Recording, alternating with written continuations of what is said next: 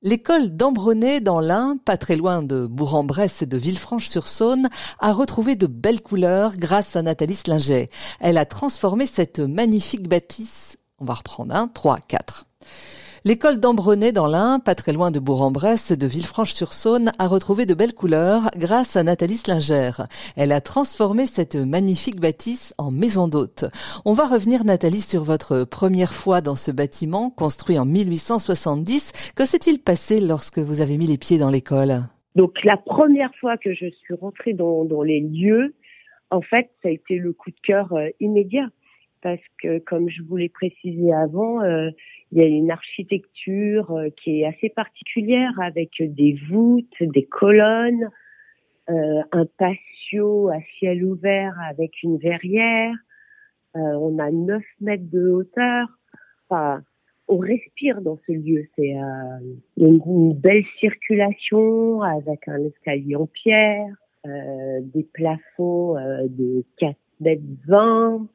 Ah, vous voyez, c'est vaste c'est chouette. En fait, elle, euh, elle venait de cesser parce que c'était fin d'année scolaire 2014.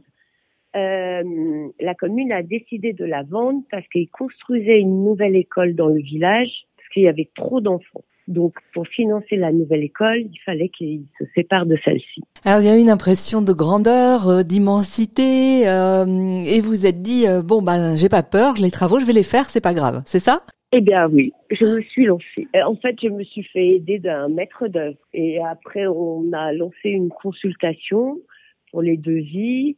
Donc déjà avec le maître d'œuvre, on a euh, on a travaillé euh, sur les plans, savoir comment on allait agencer la maison. et ensuite, on a contacté des entreprises pour refaire les réseaux de chauffage, il a fallu euh, créer des salles de bain dans, dans les classes parce qu'il n'y avait pas d'eau. Et puis euh, aussi gérer notre partie euh, personnelle parce qu'il est important d'avoir euh, son chez-soi à l'intérieur d'une maison. C'est-à-dire que vous vivez sur place, bien évidemment. Oui, oui, on vit sur place parce qu'à l'époque, il y avait euh, les appartements de fonction. Le directeur de l'école logeait sur place, donc on s'est approprié son appartement.